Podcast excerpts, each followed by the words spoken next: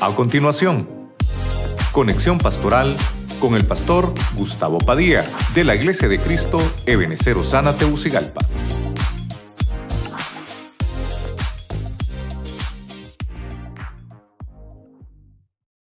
Amén.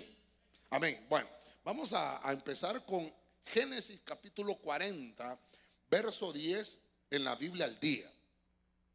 Vamos a leer la palabra en el nombre del Padre, del Hijo y del Espíritu Santo. La cual tenía tres ramas. En cuanto la vid echó brotes, floreció y maduraron las uvas en los racimos. El versículo que estoy tratando de tomar como poner, para ponerlo como base de lo que le quiero trasladar es aquel pasaje donde uno de los que trabajaban con Faraón era un copero. Estaba preso junto con José. Y ahí en la prisión el Señor le da, un sueño al copero. Y este es, este es parte del sueño. No le estoy poniendo todo, todo el sueño, pero este es parte del sueño él veía una rama, dice que, bueno, eh, tenía tres ramas, pero una de esas ramas de la vid echó brotes, floreció, por eso lo subrayé, echó brotes, floreció y maduró. ¿Verdad? Diga conmigo, maduró. Vamos, dígalo fuerte, maduró.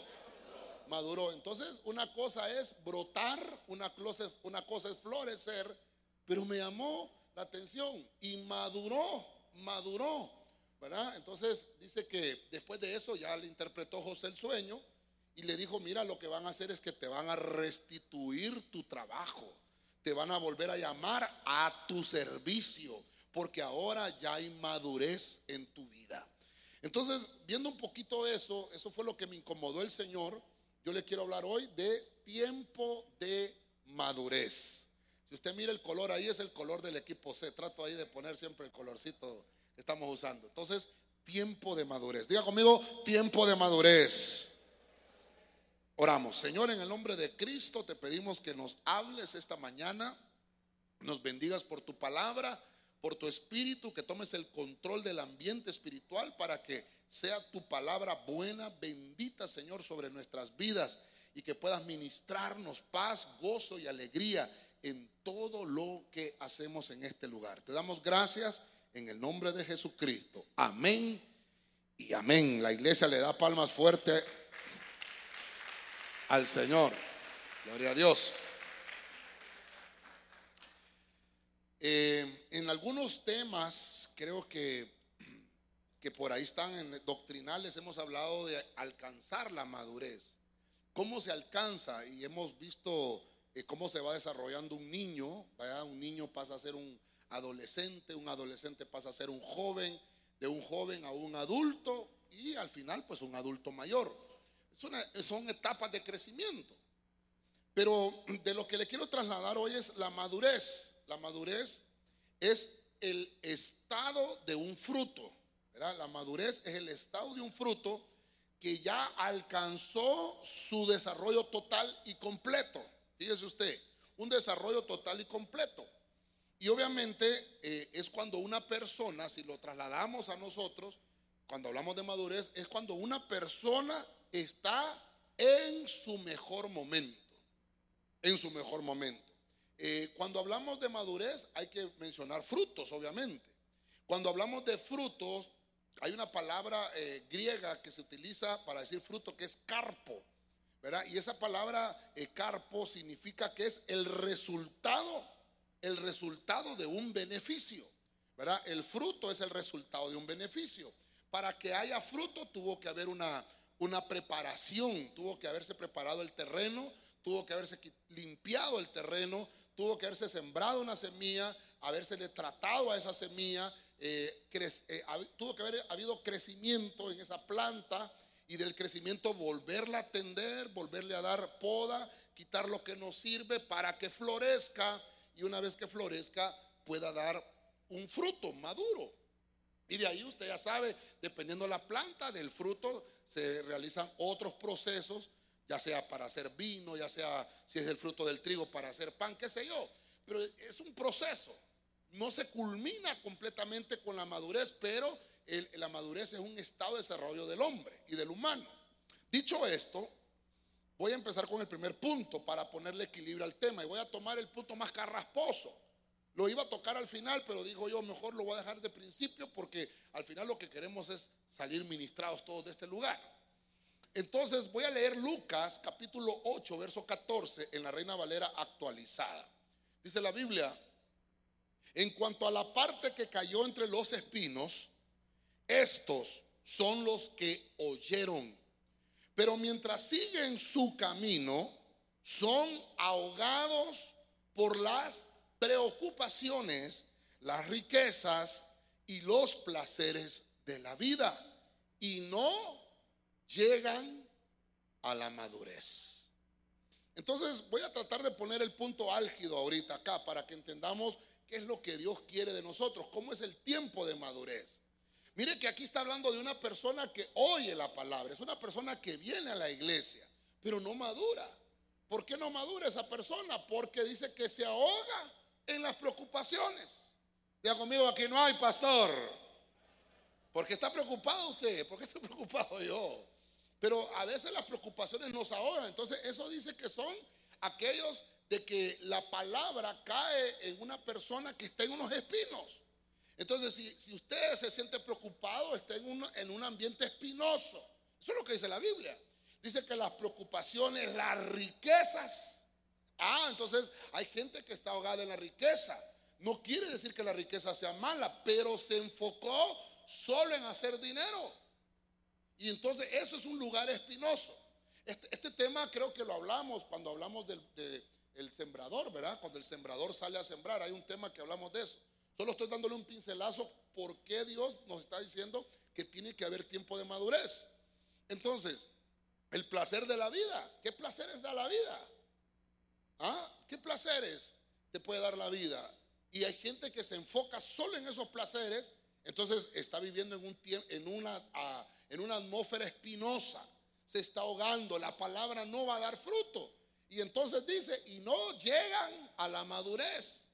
No le estoy diciendo que no, que no pueden haber preocupaciones, no le estoy diciendo que no puede tener riqueza, ni tampoco que puede darse un placer en la vida, no le estoy diciendo eso. Claro que para todo hay tiempo. El punto es cuando solo nos enfocamos en una preocupación, cuando solo nos enfocamos en la riqueza, cuando solo nos enfocamos en los placeres de la vida. Entonces la Biblia nos dice que una persona así está en, una, en un ambiente espinoso y no alcanza madurez. No alcanza madurez. Entonces es una persona que solamente piensa en lo material. Solo piensa en lo material, solo piensa en el costo físico que, que se puede hacer en eso. No piensa en el beneficio espiritual que te va a traer eso.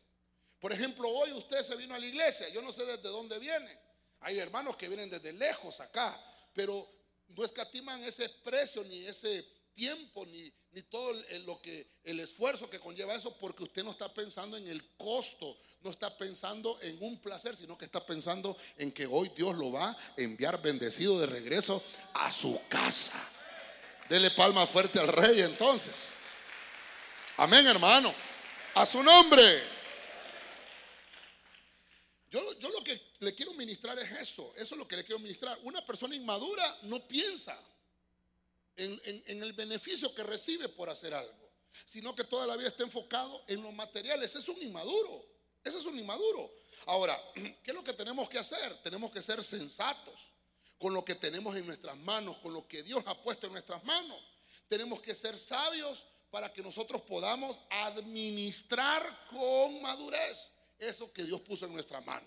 El viernes estuvimos hablando un poquito de la entrada financiera que hay en nuestra casa. Si usted tiene la sabiduría del cielo para administrar todo lo que Dios tiene para enviarle, le va a seguir enviando más, le va a seguir enviando más, le va a seguir enviando más, hasta que usted, hermano, pueda entender que es Dios el que lo está bendiciendo, que es Dios el que le está recompensando su esfuerzo, porque no solamente está enfocado en lo material, sino que también nos enfocamos en lo espiritual. Amén. Bueno. Eso es para ponerle un poquito el, equilibrio, el tiempo de madurez. ¿Por qué no va a llegar en una persona? Porque se enfoca en lo material. Recuerda, hermano, que nuestra, nuestra estadía en esta tierra es muy pobre, es muy poca. Es muy poca. Nuestro mayor tiempo de vida es en el cielo porque somos seres eternos. Entonces nos tenemos que enfocar en lo eterno. Ok, entremos, entremos. Marcos 4:28, váyase conmigo acá. Biblia de las Américas. La tierra produce fruto por sí misma. Escucha esto. Primero la hoja, luego la espiga y después el grano maduro en la espiga. Verso 29. Y cuando el fruto lo permite, oiga, cuando el fruto lo permite, él enseguida mete la hoz, porque ha llegado el tiempo de su ciega. Entonces, aquí hay muchas cosas. Tal vez el versículo es bien amplio, pero solo voy a tomar esa parte que dice después el grano maduro. Cuando la planta está creciendo, cuando la planta ya entendió, cuando, cuando ya no está en un ambiente espinoso como el que estábamos viendo anteriormente, sino que se apartó de esas cosas y puso lo material en segundo plano y tomó lo espiritual como primordial en su vida, porque las añadiduras van a llegar después. Amén. Las añadiduras van a llegar después. Si usted busca primero las cosas de Dios, las añadiduras van a llegar después. Entonces, una vez que usted se enfoque en eso, dice ahí, hay un grano maduro. El grano es el fruto. Brotó en la planta, en su planta y en la mía. Brotó el fruto. Pero a veces ese fruto no madura. No madura. Entonces, ¿qué es lo que necesitamos? Necesitamos estar en el proceso de crecimiento. ¿Cómo es el tiempo de la madurez? Tiene que haber un crecimiento. Una persona no va a madurar de la noche a la mañana tiene que pasar por un proceso de crecimiento. Mientras una persona no pase por el proceso de crecimiento, no va a madurar nunca. Mire, yo, yo le decía a los hermanos allá por el 2015, 16 más o menos, cuando la iglesia todavía estábamos comenzando, porque teníamos en la iglesia hermanos que me decían, pastor, yo tengo 20 años de evangelio, pastor, yo tengo 35 años de, ser cristiano, yo tengo tantos de... Y, entonces yo, yo decía, caramba, voy a tratar de tocar temas un poquito más profundos porque esta gente tiene evangelio de décadas, ¿verdad? Y resulta que cuando empezaba a, tocar temas, hermano, que para nosotros son leche, ¿verdad? Como temas de corderitos. Empezábamos a tocar temas y yo le digo, y siempre le digo a los hermanos, ya lo incluimos ahorita en corderitos, el tema de la fe. Un tema tan sencillo, hermano, ¿quién no habla de la fe? Y yo empecé a decirles, hermano, recuerde que la fe tiene la fe como salvadora, la fe salvadora, la que se movió en Noé. La fe como fruto, que dio fruto el padre Abraham, porque dice que el padre Abraham es el padre de la fe, en el año 2000, después de que salió Adán del huerto. Y luego a la iglesia, hace dos mil años, en el año 4000 de nuestra era, se le dio el don de la fe. Y estamos hablando cosas sencillas. Y hermanos que tenían, imagínense, más de 30 años. O sea, nunca maduraron la palabra en ellos. Entonces, eso se enseña en corderitos. Eso lo enseñamos en corderitos. La fe salvadora, la fe como fruto, la fe como don. ¿Por qué le pongo el ejemplo? Porque el grano está ahí. La gente produce frutos.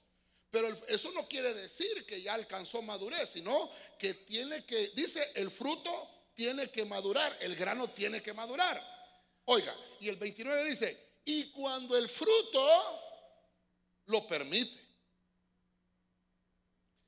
Entonces, el fruto, nosotros somos frutos. Amén, hermanos. Porque, mire, ¿cuántos creen que el Señor ya viene pronto por nosotros? ¿Y qué es lo que viene a buscar en nosotros? Frutos. Ajá.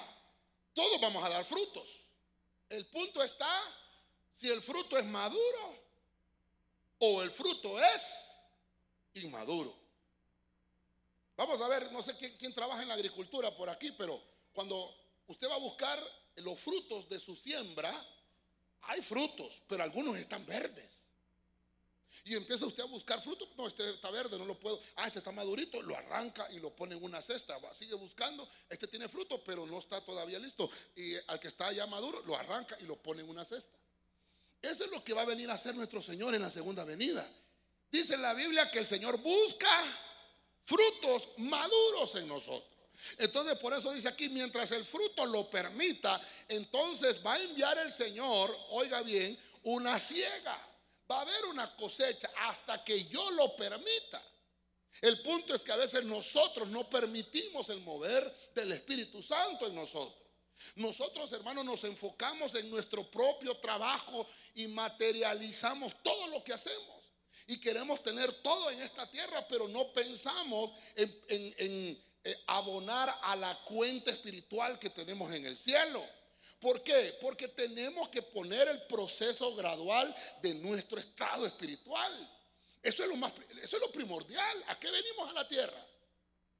A, tener, eh, hermano, a ser gerente de una empresa y ya con eso soy feliz y me gana el cielo. Eso no me va a dar el cielo. Eso me va a dar un estado económico o un estado de vida tal vez cómodo porque voy a ganar un mejor salario y qué bueno. Pero ese no es el objetivo por el cual te enviaron a la tierra. Ah, es que yo quiero ser astronauta porque quiero llegar a la luna o porque quiero ir a Marte, ¿verdad? Sí, está bien que lo hagas y que llegues perfecto, pero eso no, no, nos salva. Eso va a ser un logro humano que cuando muramos eso va a quedar acá.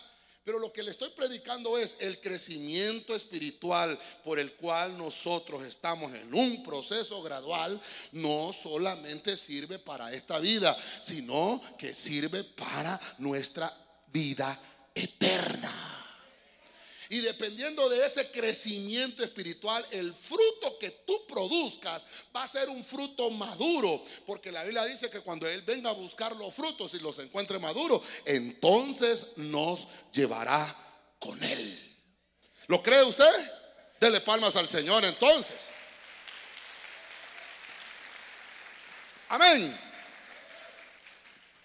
El crecimiento ¿Cómo le puedo explicar el crecimiento? Es, un aumento imperceptible, casi no lo vemos. Por ejemplo, los que tenemos hijos, podemos ver eso, ¿verdad? Nuestros hijos están todos los días con nosotros y van creciendo y van creciendo y no, nos percatamos de ese aumento de, masa corpórea, ¿verdad? No, no, como estamos todos los días viéndolo, pero hay personas que tal vez tienen uno o dos años de no verlo y cuando lo miran, uy, qué grande este tecipote.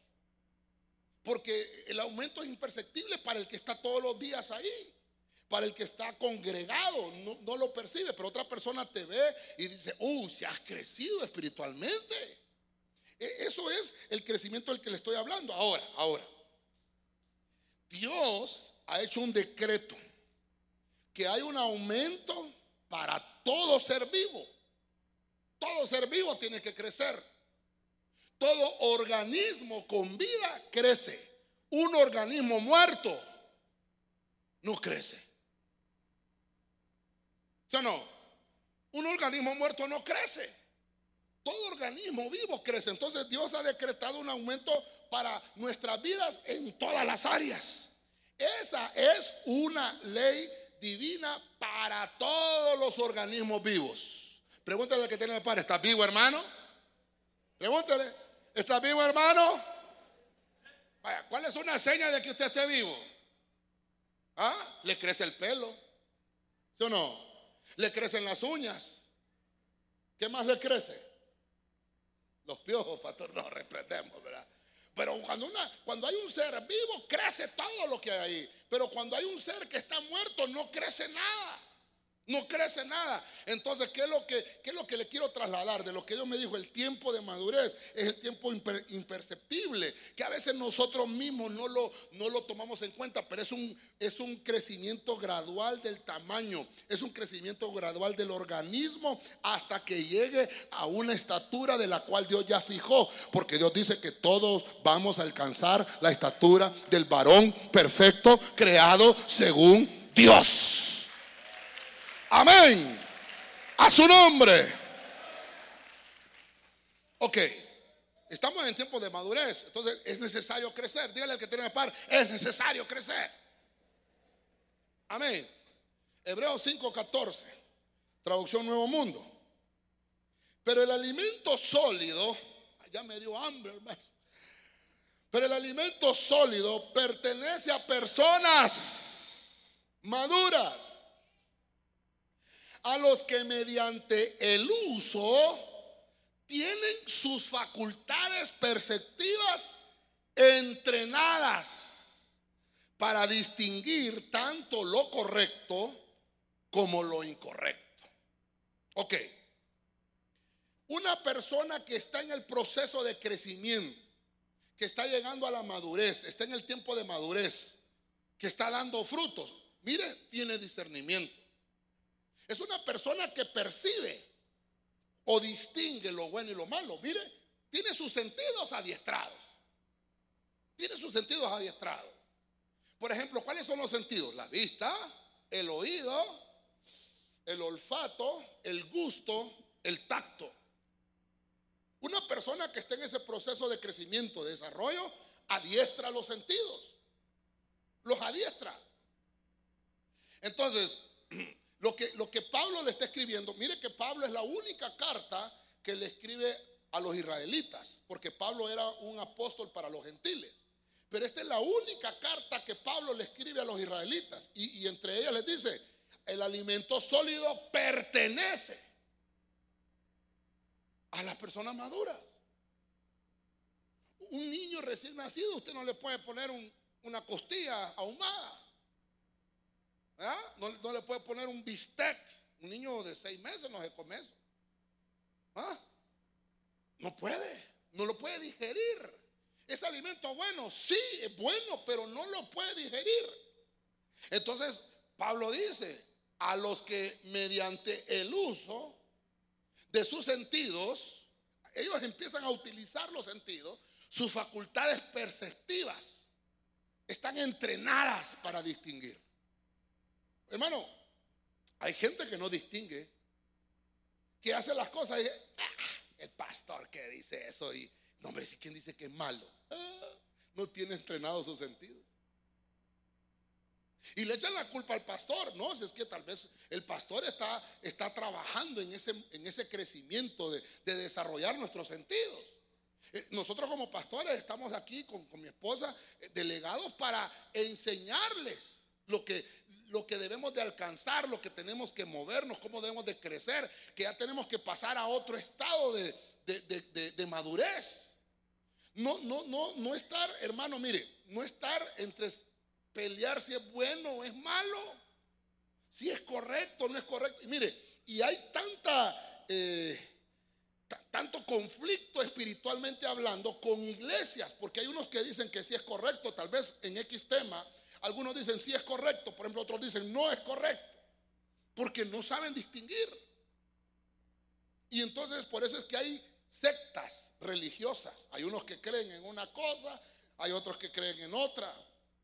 Por ejemplo, las religiones eh, que hay a nivel mundial es porque se han enfocado tal vez en, un hombre o en una mujer.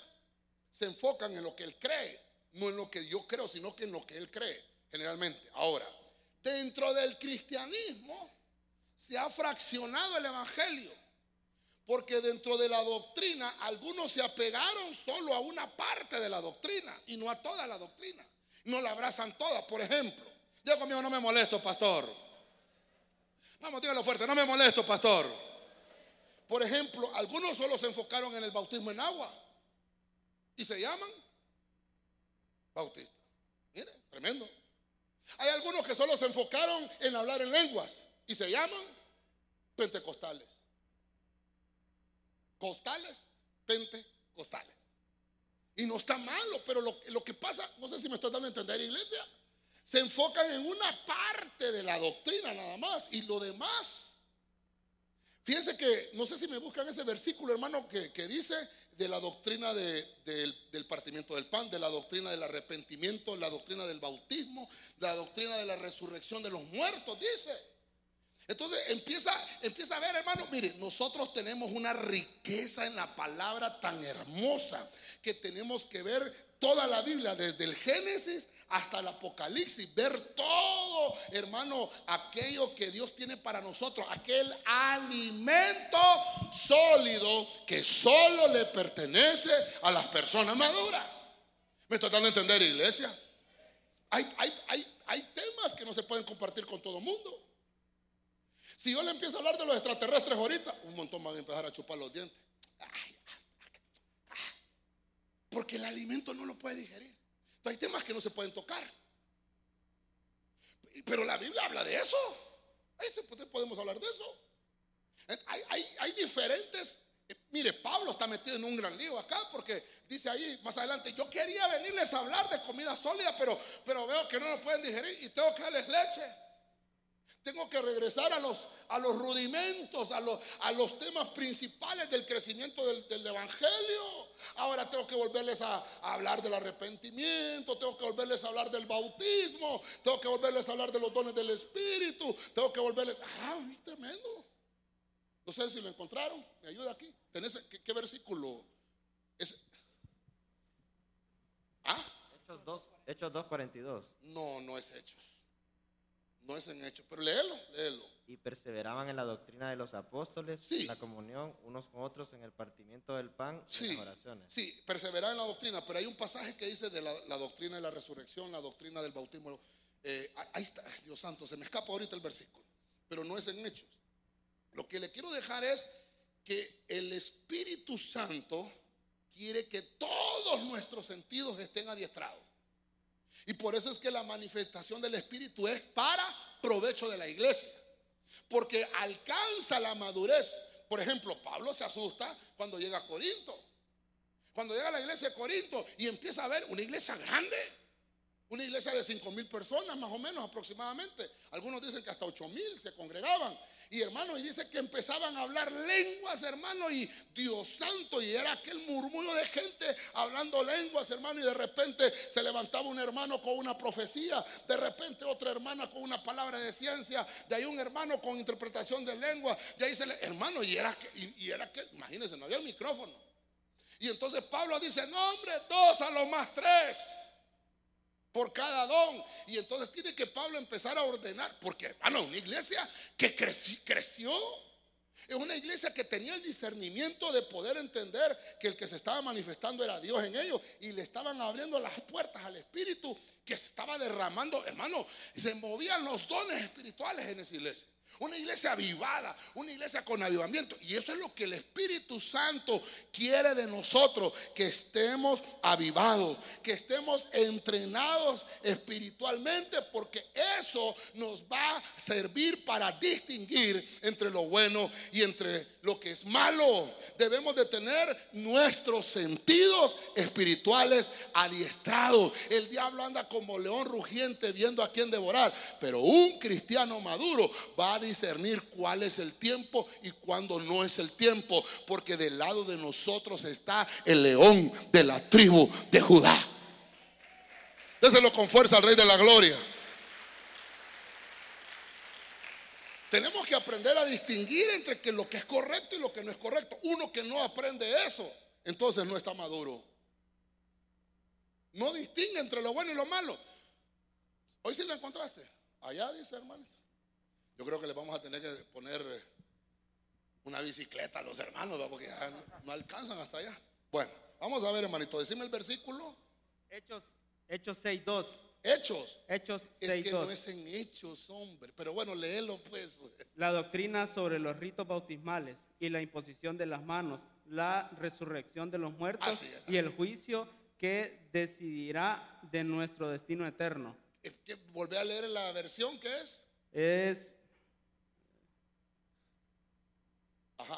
dice que es la doctrina del juicio eterno. Dice, no sé qué versión estás leyendo, pero dice Arca Fernández. Arca Fernández. Es una doctrina del juicio eterno. Ah, escatología. Y hay gente que dice, uy, a mí no me gusta leer el Apocalipsis porque me da miedo. Me da cosas. Pero así dice, ahí hay una doctrina del juicio eterno y el juicio eterno. Hay que hablarlo. No, vamos a hablar de la samaritana hoy. Bueno, bonito el tema. Y el otro domingo, el wifi de la samaritana. Y el otro domingo, la bicicleta de la samaritana. Hermano, y solo con la samaritana, ¿verdad? No, hombre, si la Biblia nos está diciendo que tenemos que adiestrarnos, que tenemos que meternos y sumergirnos en el río del Espíritu. hermano, nuestro Dios es poderoso. Él es el creador de todo lo que vemos. no, encerremos a Dios en algo tan pequeño. Quiere que nosotros maduremos. Dígale al que tiene la par tiempo de madurez, hermano. Vamos, Hebreos 6.1. mire cómo, mire cómo Pablo le está diciendo a los, a los israelitas. Por tanto, dejando las enseñanzas elementales acerca de Cristo. Mire cómo dice Pablo, se incluye. Dice Pablo, avancemos hacia la madurez, no echando otra vez el fundamento del arrepentimiento de obras muertas y de la fe hacia Dios. Diga conmigo, avancemos hacia la madurez. Vamos, avancemos hacia la madurez. Es tiempo de madurar, hermano. Es tiempo de madurar. Entonces, ya vimos el crecimiento. Ya vimos que usted puede discernir. Uno que está creciendo, uno que está madurando, discierne. Pero mire qué pasa con uno que está en el camino de la madurez. Progresa. No está estancado. Este punto le puse yo progresar. Es tener un mentor. Diga conmigo, tener un mentor. Mire, se me olvidó traerle esa filmina, pero yo hablé hace mucho, no sé si fue en la pandemia 2020, 2021, no me recuerdo, pero les hablé de los mentores que hay en la Biblia. Por ejemplo, por ejemplo, Moisés fue el mentor de Josué. Moisés le entregó la estafeta a Josué para que tomara la tierra prometida. El mentor de Josué era Moisés. Por ejemplo, en la Biblia, en el Nuevo Testamento, encontramos que el mentor de Timoteo fue Pablo. Pablo le entregó la estafeta a Timoteo, y, pero el mejor mentor fue Pablo. Es más, Pablo, siendo Saulo, tuvo un mentor llamado Gamaliel. Él fue el que le enseñó la doctrina, le enseñó la Biblia, tal vez los principios cristianos que él tenía, tal vez religiosos, pero de alguna forma fue un cimiento, una base. Necesitamos un mentor. Y podemos mencionar un montón.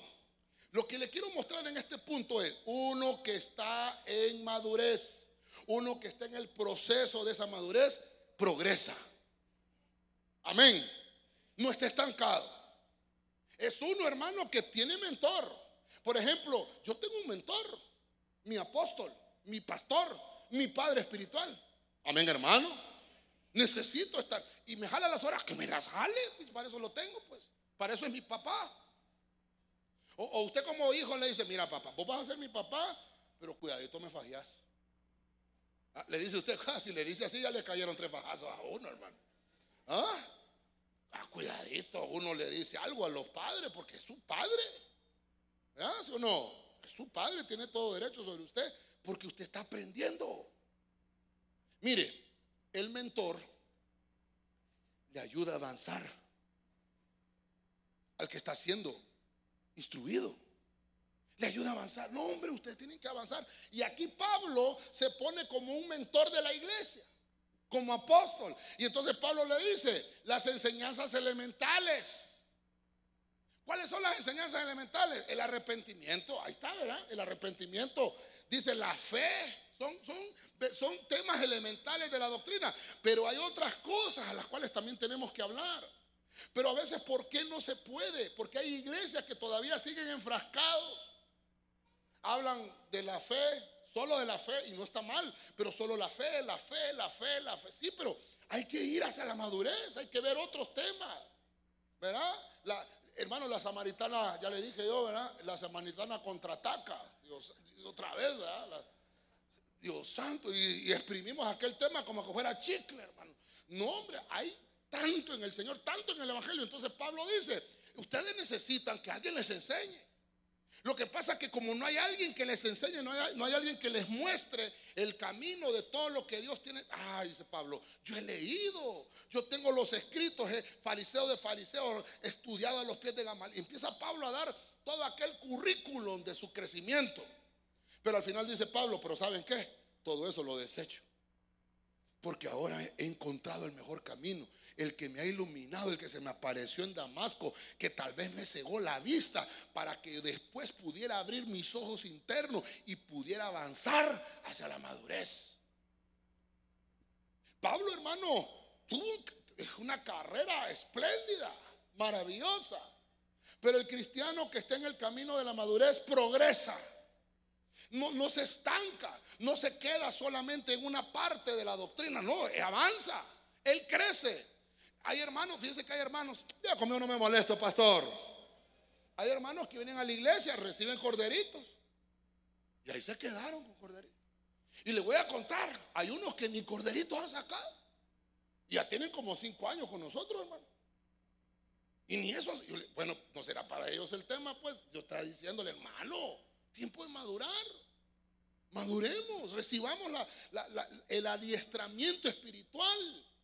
Mire, y hay otros que se quedan ahí. Y dicen, no, ya estuvo, ya con este diploma ya me salvé. No, hombre, es que el diploma no te salva. El diploma solamente es para un control interno del ministerio. Amén, hermano.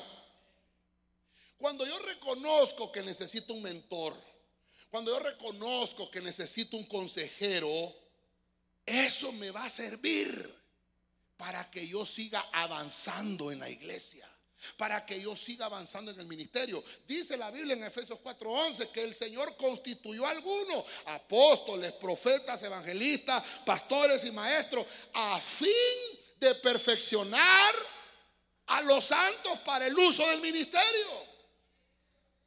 Entonces el Señor dejó mentores. Dejó pastores, dejó ministros para que la iglesia fuera adestrada, para que la iglesia progresara. La iglesia debe progresar. La iglesia no debe de estar, hermano, seca. La iglesia no debe de estar lánguida. La iglesia tiene que adelantarse. Tiene que caminar. Tiene que avanzar. Tiene que manchar, marchar, marchar hacia la madurez. No puede, no puede quedarse estancado. Yo no sé si usted se acuerda, estamos hoy domingo, ¿verdad? Allá, no sé, yo me recuerdo allá por 1982 más o menos. Mi abuelita Moncha me llevaba a una iglesia. Una iglesia que había allá por Carrizal, ya la cerraron esa iglesia. Me llevaba por el 82.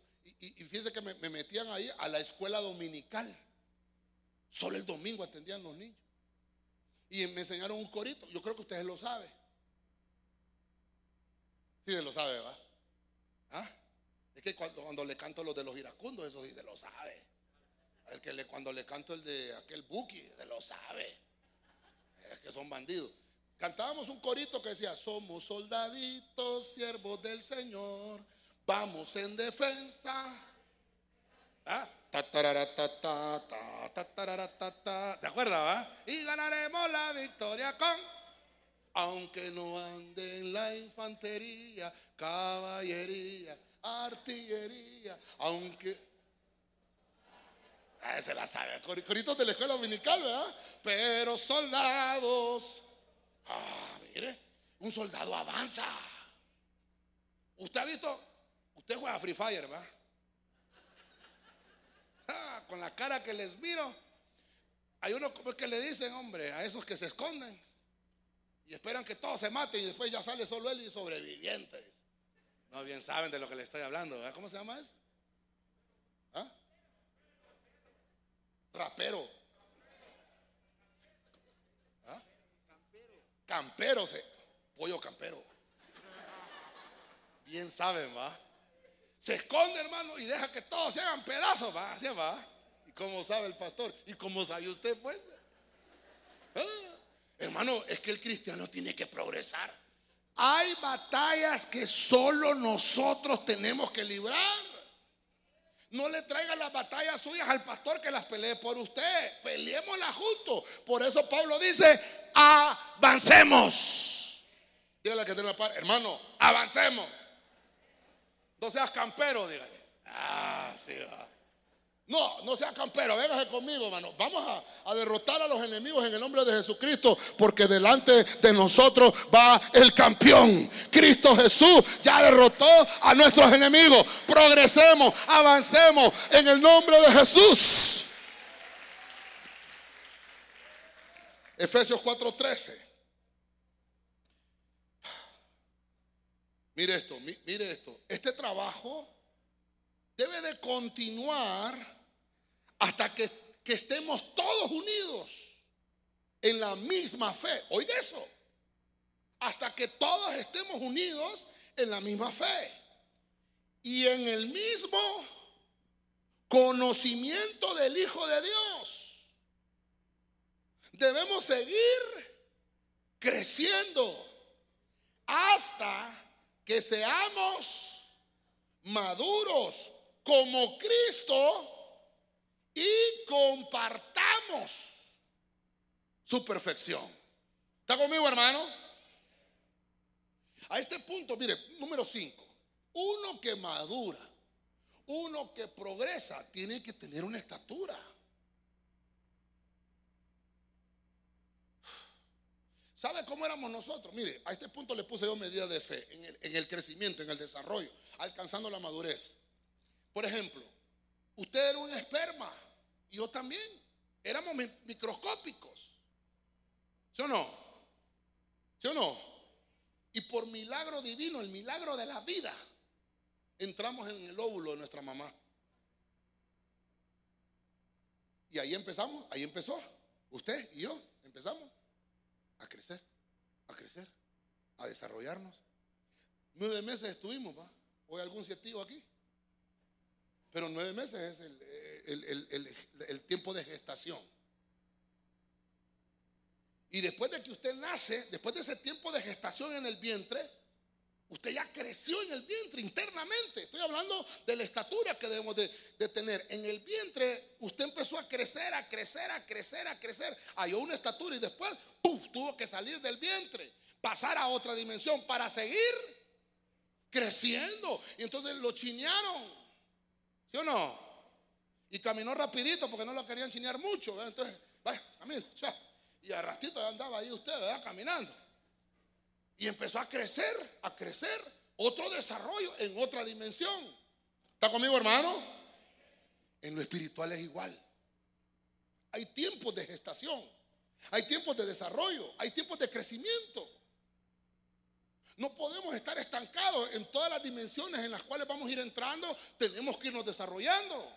Por eso es que Pablo dice, en este trabajo debemos continuar hasta que todos unidos estemos.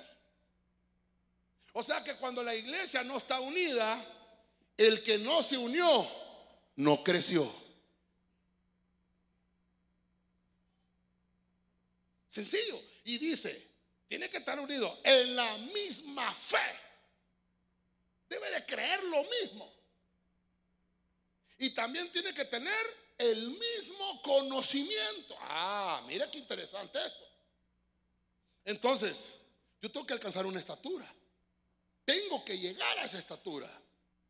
Pero a veces no todos estamos en esa estatura. Y por eso necesitamos día con día estar unidos en la misma fe y unidos en el mismo conocimiento. Necesitamos eh, hermano, inyectarnos fe entre nosotros. Aquí vengo a contar, pastor, que mire, hermano, Dios me sanó. Estaba enfermo y Dios me sanó. Vengo a contar acá, unidos en esa fe, aumenta tu fe. Ah, y, en el conocimiento, pues venimos a aprender a la casa del Señor. ¿Qué dice la Biblia? ¿Qué dice la palabra? Y entonces todos juntos empezamos y empezamos a crecer en unidad de fe.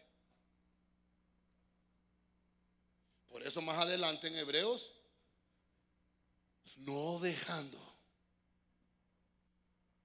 Usted lo sabe. No dejando de congregarnos. Porque algunos ya se acostumbraron. Aquí es del tele. Paz. Ya le dije yo, sí está bueno, cuando uno no puede venir, pues ni modo, si nosotros también tenemos cultos virtuales. Pero lo que usted está haciendo ahí es viendo un predicador, no está siendo pastorado, pastoreado, perdón. No está siendo pastoreado, le están, está oyendo palabras, nada más. Está recibiendo una administración, nada más, pero no está siendo pastoreado. Necesitamos estar en unidad. Necesitamos estar en la misma fe. Necesitamos estar en el mismo conocimiento. Debemos seguir creciendo hasta que seamos maduros. Debemos de alcanzar la madurez. Pero usted, mire, desde el pastor para abajo. Nuestro proceso en el Señor no debe de ser interrumpido. Cuando se interrumpe ese proceso, cuando dejamos de estar unidos en esa misma fe, no alcanzamos la misma estatura. Entonces hay cristianos chaparros y hay cristianos gigantes. Estaturas espirituales. Y hay gente que dice, pero este viene llegando a la iglesia. Sí, pero es que ese está unido. Y yo, ¿por qué no crezco? Ya tengo como 20 años y no creo. Porque no se une. Mire lo que dice Pablo. Debemos de continuar unidos. Uno que no está, hermano, que se, que se enraiza. Ah, no crece. Necesitamos estar unidos. En la misma, en, el mismo espíritu. Por eso es que en Corintios encontramos el pasaje que dice, eh, varias son las manifestaciones del Espíritu, pero todo es por el mismo Espíritu. ¿Cuáles son las manifestaciones? A unos hablan profecía, otros hablan ciencia, otros milagros, fe, sanidad, pero es el mismo espíritu. Hágase todo para para provecho de todos. Eso es lo que estamos ahí alcanzando una medida de fe. La estatura se mide, bueno, nosotros lo medimos de pies a cabeza. ¿Cuánto, cuánto es de alto una persona? Pero también la estatura nos habla del valor o la importancia de una persona en determinado eh, aspecto intelectual. ¿Qué, ¿Qué, tanto conoce? ¿Qué tanto sabe? Por ejemplo, yo tengo un problema cuando a mí me dicen, ¿cuál es el versículo más chiquito de la Biblia? El más corto. ¿Ah? Jesús lloró, dice, no. ¿No matarás? No. ¿Ah? ¿Está en Job? Y Job dijo. Ese es el versículo más corto. Y Job dijo. ¿Cuántas, cuántas letras tiene? Entonces, eh, cuando, cuando uno se pone con uno, uno que, uno que, ¿cómo se llama eso? Que son temáticos, Sí, ¿de qué sirve que usted sepa cuál es el más corto y el más largo? Allá en el cielo no le van a preguntar, vamos a ver quiénes son los que saben cuál es el más corto, por acá a la derecha. No, allá en el cielo le van a hacer un escáner, cómo está su madurez espiritual. Pero tiene que estar unido en un cuerpo. Tiene que estar congregado en un cuerpo. Por eso, 1 Tesalonicenses 4:16, ¿verdad? Los muertos en Cristo resucitarán primero y luego nosotros los que hayamos quedado seremos arrebatados. Ah, no unos primero y otros después, porque todos somos del mismo. Perdón, todos somos del mismo y tenemos la misma estatura y tenemos la misma medida de fe. No sé si me estoy dando a entender con esto. Hermano, es tiempo de que maduremos. Es tiempo de que avancemos. Alguien, alguien me preguntaba, eh, cuando empezamos la doctrina, alguien me escribió hace poco también, desde Guatemala, me dicen, pastor, miren, lo estamos siguiendo desde acá, eh, y no tienen grabadas las doctrinas para que las manden grabadas. No, la doctrina no se graba. La, doctrina tiene que venir a la iglesia, tiene que estar acá. ¿Y cuánto valen esos cursos? Me Ya le iba a decir yo, deposita en la cuenta y después le doy más información. No, hombre, que se a reprenda al diablo. Hay que dar de gracia. Aquí no se les cobra a nadie. Pregúntale al hermano, ¿te cobraron cuando recibiste doctrina básica? Pregúntale, ¿te cobraron cuando recibiste doctrina intermedia? O, a los hermanos que están en avanzada, ¿cuánto cobra el pastor para que vengamos avanzada? ¿Se cobra? No, no se cobra. Pero es algo necesario para el crecimiento. Nos tienen que, hermano, nos van a medir. ¿Se acuerda usted cuando aquella mano de Dios apareció, cuando aquel rey estaba ebrio con los, con los instrumentos del, del, templo y dice que la mano puso tekel, tekel. Ah, ¿se acuerda? Mene, mene, tekel, uparsin. ¿Se recuerda? Medido, ha sido en balanza y ha sido hallado. Ah, Dios mío que no hay ninguno, pastor. Pero hoy el Señor está enviando ángeles para que todos tengamos la misma estatura de la fe conforme a la estatura de Cristo, a la estatura del varón perfecto, creado según Dios. Creado según Dios. Tenemos que alcanzar la estatura del Cristo. A su nombre. Voy aterrizando pues. El proceso no debe ser interrumpido, hermano, de crecimiento. Si, se interrumpe el proceso de crecimiento, nos quedamos enanos. Termino. No, no, perdón, aterrizo. Apocalipsis 14, 15. Biblia Pueblo de Dios. Vuelvo a repetirle, hermano. Dios me dijo que le dijera esto. Ay, pastor, yo pensé que me iba a hablar de cómo iba la guerra allá de Ucrania, pastor, de Putin, cómo iba. Tal vez ahí cuando Dios nos habilite. ¿Sabe hasta qué quería hacer hoy? Quería ungir pero no sé si el otro domingo lo vamos a hacer. Que Dios nos ayude con eso, porque también ahí Dios me estaba hablando un poco de eso. Pero esto fue al final lo que Dios me dijo. Tiempo de madurez. Mire, mire, Apocalipsis 14, 15, Biblia Pueblo de Dios. Enseguida salió del templo otro ángel y gritó con voz potente al que estaba sentado sobre la nube.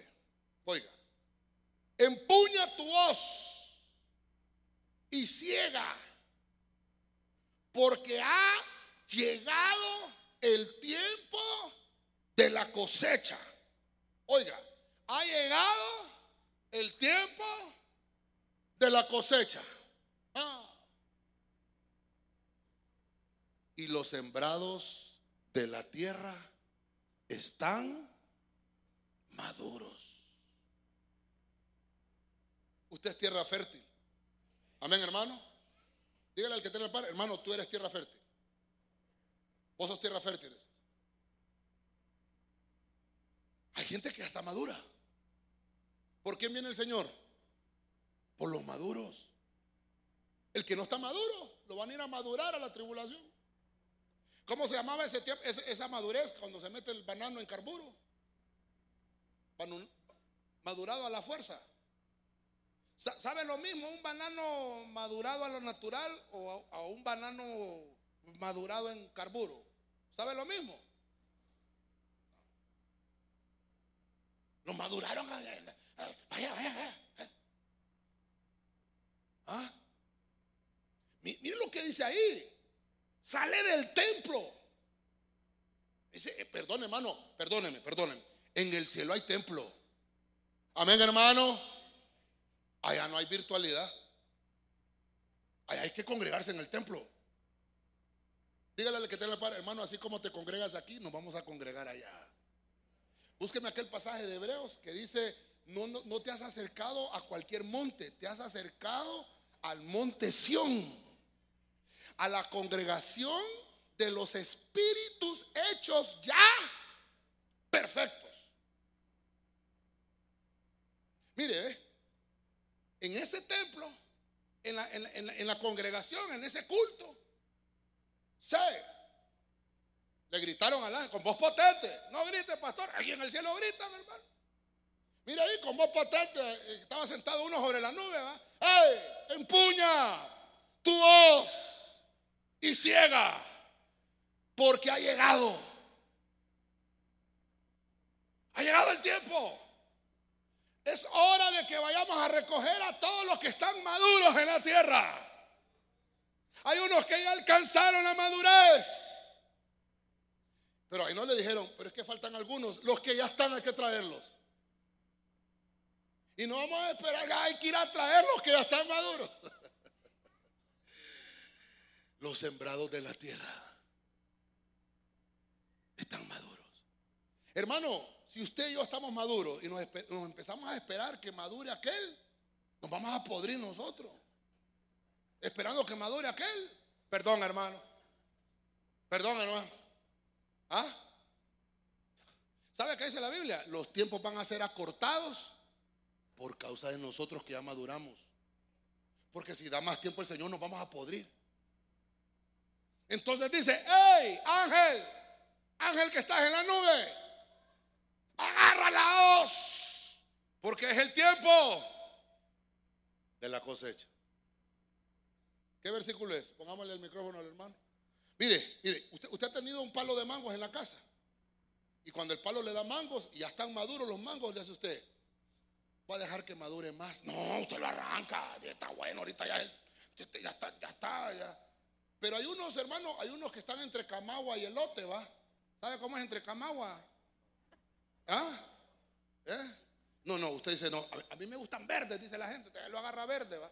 Pero hay unos que le gustan maduritos, de cuando ya mira el mango maduro, como que el mango le hace, le hace, como que el mango le hace muecas a uno. Le. Y usted dice, y mire el mango ahí, va. Ah, hay una iglesia que está haciendo señal de que ya estamos listos para irnos con Él. Ya estamos listos para irnos con Él. Déselo fuerte al Señor. Vamos, ¿cuál es el que vas a leer?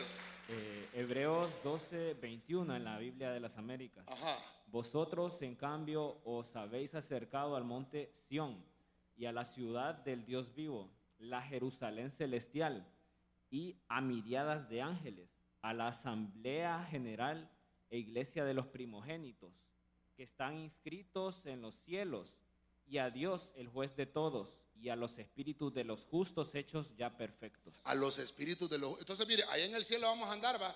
¡Eh, hora del culto! ¿A dónde? Allá en la iglesia de los espíritus hechos perfectos. uno va al templo en la entrada, espíritus hechos ya perfectos, aquí vamos a entrar. Y nos metemos ahí, en la congregación, en la asamblea, ahí en el cielo. ¿Se da cuenta, hermano? Allá nos vamos a ver todo. Lo que pasa es que con la cara de maya que tenemos no vamos a llegar allá. Allá todos vamos a ser rubios, ojos arcos, blancos. ¿Cómo sabe, pastor? Hay un versículo que dice, mi amado es blanco y rubio. Así dice la Biblia. Así dice, mi amado es blanco y rubio. Dice, distinguido entre diez mil. Señalado entre diez mil. Entonces, es que nosotros somos así, hermano, porque somos mestizos. O sea, nos mezclaron, pues, una, una fotocopia de una copia, de la fotocopia de la copia. Entonces ya la colita sale uno así, va. Pero este es el estuche. No, no, es que este es el estuche. Pero por dentro tenemos un rubio, hermano. ¡Ah! Acá por fuera bien rellenado, pues por dentro tenemos uno. Dice que son los hermanos espíritus hechos ya perfectos. Perdóneme. O, vamos a tener panza todos o nadie tiene panza. O todos en el piso. O todos en la, pero es que dice que todos los espíritus hechos ya perfectos. O todos vamos a ser rubios o ninguno es rubio y todos somos pelo negro. Ah, es que así es en el cielo. Es que ahí no, es que nadie va a andar peleando por eso. No, no. Ah, ah, hermano, el cielo es diferente. El cielo es para los maduros. El cielo es para los maduros. Ahora, yo a este punto, súbenos de alabanza, por favor. Todos, todos. Ya el tiempo se me acabó. Le puse cosecha y le puse tiempo de sazón. La cosecha es cuando se juntan todos los frutos, cuando se agarran de este palo, de este otro palo, se agarra el fruto, pa, pa, porque hay iglesias en todos los lugares del mundo, entonces el Señor los va a agarrar a todos los maduros de esos, de esos árboles sembrados en todo el mundo y los va a poner en una sola cesta a la congregación de los espíritus hechos ya perfectos. Eso es cosecha. Pero fíjense que me fui a buscar esa parte sazón. El sazón es el punto de madurez. Es que ahorita me voy a comer un mango maduro, hermano. Es que hubiera traído uno maduro y se lo hubiera partido por mitad aquí, ¿verdad? Es el punto de madurez. El sazón es el punto de la perfección. Llamen las hermanas. ¿Cómo saben el sazón de la comida? Ahí, está le falta un poquito más de sal. Le falta otro poquito. ¿Ah? Le da el punto, el sazón. ¿Sabe quién nos da el sazón a nosotros? El Espíritu Santo. Dice, mm, esto ya están dando, el, ya están dando, el, ya, ya, ya, ya, ya, ya. El tratamiento espiritual adecuado que le das a tu alma o que yo le doy a mi alma va a provocar ese punto de sazón que es necesario para madurar. Va a depender de, de ti si te quieres dejar tocar por el Espíritu Santo. Mire, voy finalizando. Cantares 2.13. Aquí quiero terminar. Diga conmigo tiempo de madurez. Una vez que el fruto maduró, no solamente que la planta dio fruto, sino que el fruto maduró, encuentro esta parte que se llama fertilidad. Pero como estamos hablando y enfocándolo a la iglesia, me busqué un versículo en Cantares 2.13, versión Prat. La higuera va madurando sus brevas, así es esta versión. Y las vides en cierne despiden su fragancia. Levántate, oh amada mía, hermosa mía, y vente conmigo. Ah, este es el poema del amado. ¿Quién es nuestro amado? Jesús. Y entonces dice que estamos esparciendo una fragancia. Ya huele. Ya están listos los campos. Ya la iglesia está madura. Tráiganlos. Vente, amada mía. Vente conmigo. En el cielo no hay inmaduros. En el cielo hay maduros. Es necesario que maduremos. Es necesario que alcancemos comunión. ¿Cómo, cómo, hermano, cómo pretendemos estar en comunión con Dios en el cielo si nos cuesta tener comunión aquí? Si nos cuesta congregarnos aquí. Nos cuesta. No es con usted, es con el que está viendo en la tele. Nos cuesta. Mire, Ayer venimos de San Pedro. hay culto también. Hay retiro. Y, unos pastores me dijeron, yo me voy a quedar, ¿estás a carbón? No, le digo, allá hay una congregación que quiere pastorear allá. Allá hay unos hermanos que ya nos hacen falta. Aunque la pastora con el pollo chuco se le olvida. No, pero es que, es que hace falta estar aquí, hermano. Y ya mañana nos vuelvo, nos volvemos a ir, pues nos volvemos a ir.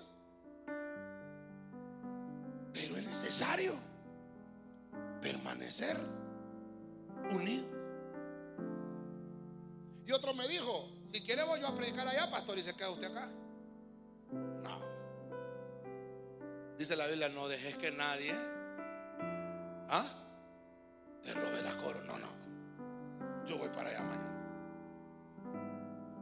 Yo no sé usted, yo me estoy ministrando yo con usted. Esto lo, hemos hecho con la pastora por ocho años. Vamos, venimos, volvemos a ir. Porque, hermano, es un sacrificio que se hace. Pero es que tenemos que entender que tenemos que alcanzar la comunión entre todos. Yo no le puedo venir a hablar aquí de congregarse, de comunión, si yo mismo no soy el que me congrego. Si yo mismo no hago un sacrificio para estar con usted. Los primeros en hacer un sacrificio son los pastores. Y bendito usted que está aquí, dígale al que tiene la parte, te bendigo verte hoy domingo aquí, hermano. Que no te has ido para la playa todavía. Qué bueno. Estás recibiendo el sol, pero del Espíritu Santo. Amén. Denle palmas al Rey, hermano. Aleluya.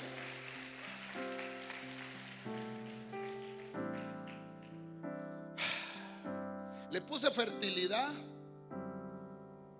porque una vez que el fruto madura, esa amada es llamada por su esposo, tiene intimidad con él y hay reproducción. Cuando yo tengo la capacidad de reproducirme, y de producir frutos en abundancia. No solo reproducirme, sino producirlos en abundancia.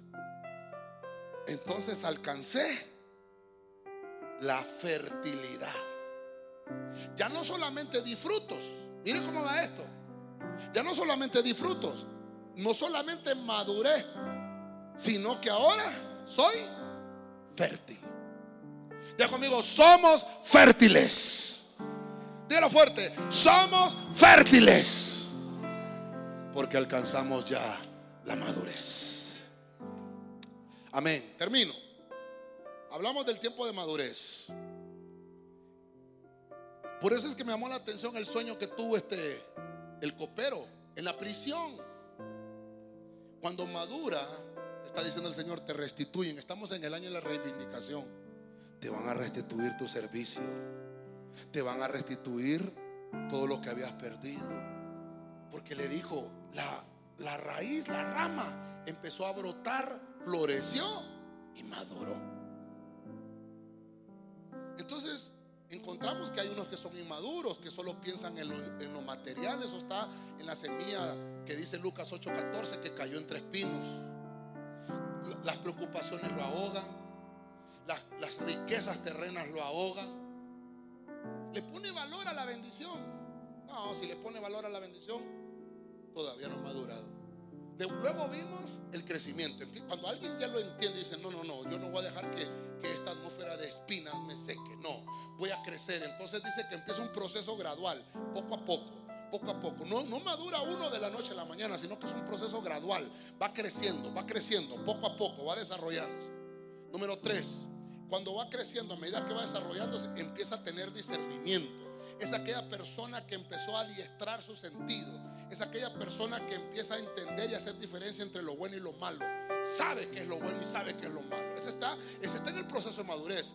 Luego pasamos al número cuatro. Progresa.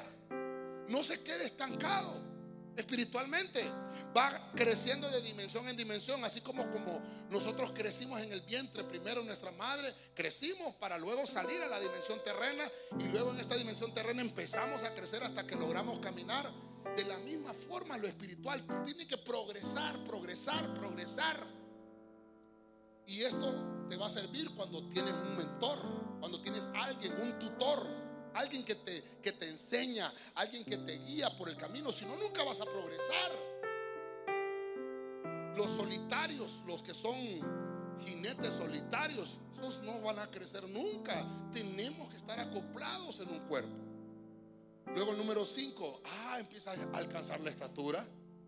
De repente vas dando la medida de fe que el cielo solicita.